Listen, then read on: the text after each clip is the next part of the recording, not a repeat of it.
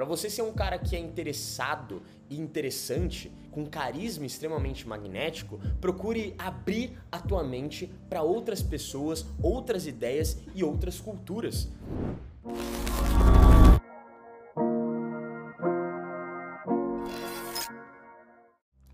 Você pode se tornar uma pessoa muito mais interessante para sua vida, muito mais interessante para as pessoas ou para as mulheres e consequentemente ser um cara magnético, tá?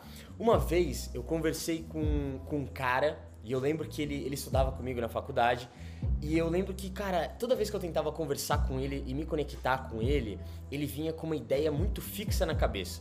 Então, se eu falava de time de futebol, ele defendia o time dele e brigava e não queria mais falar, sei lá, do meu time, sabe? Se eu falava de política, ele tinha o lado dele, defendia e foda-se, nem queria ouvir o meu.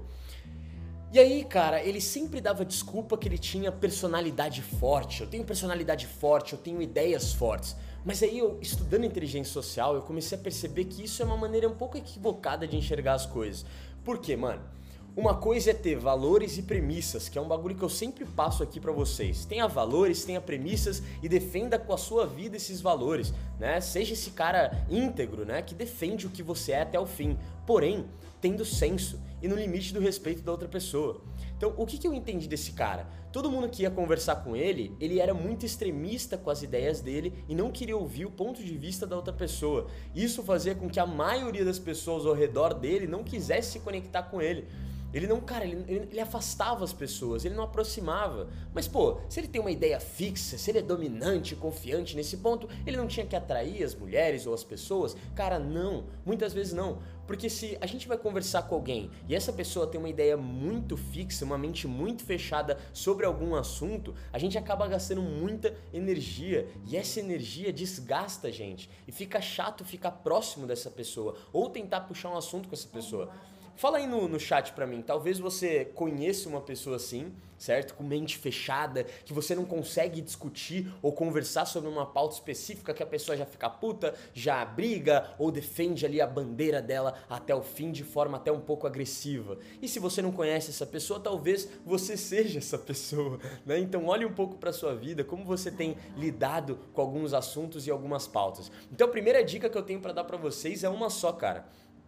Vamos lá não seja mente fechada. Tenha uma mente extremamente aberta. E olha que interessante que eu anotei aqui. Mente fechada é inimiga do carisma. E eu vou explicar para vocês por quê, mano.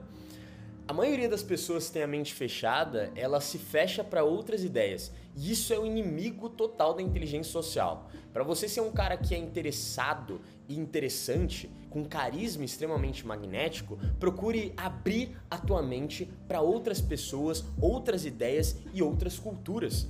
Isso é muito positivo para tua vida de uma forma geral. Muito obrigado pela donation, Cobra. Tamo junto demais, papai.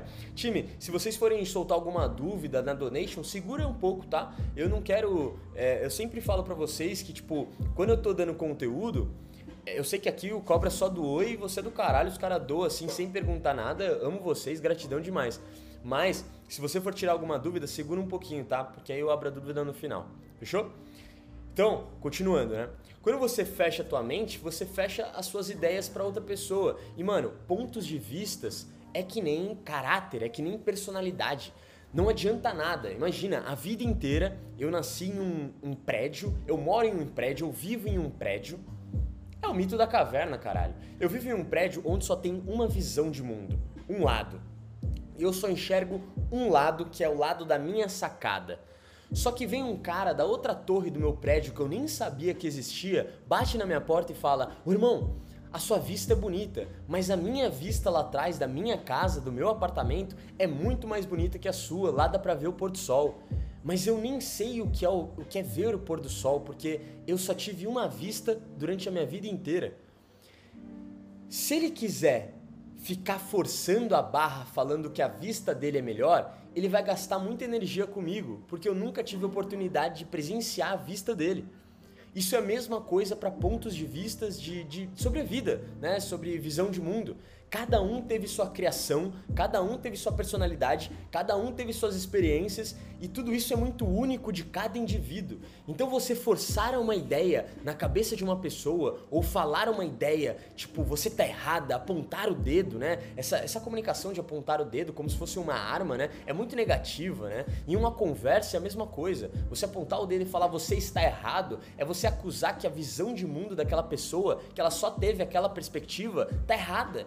Então você ofende o interno da pessoa, o ego, muitas coisas, cara. E a pessoa pode ficar ofendida e não querer estar próxima de você.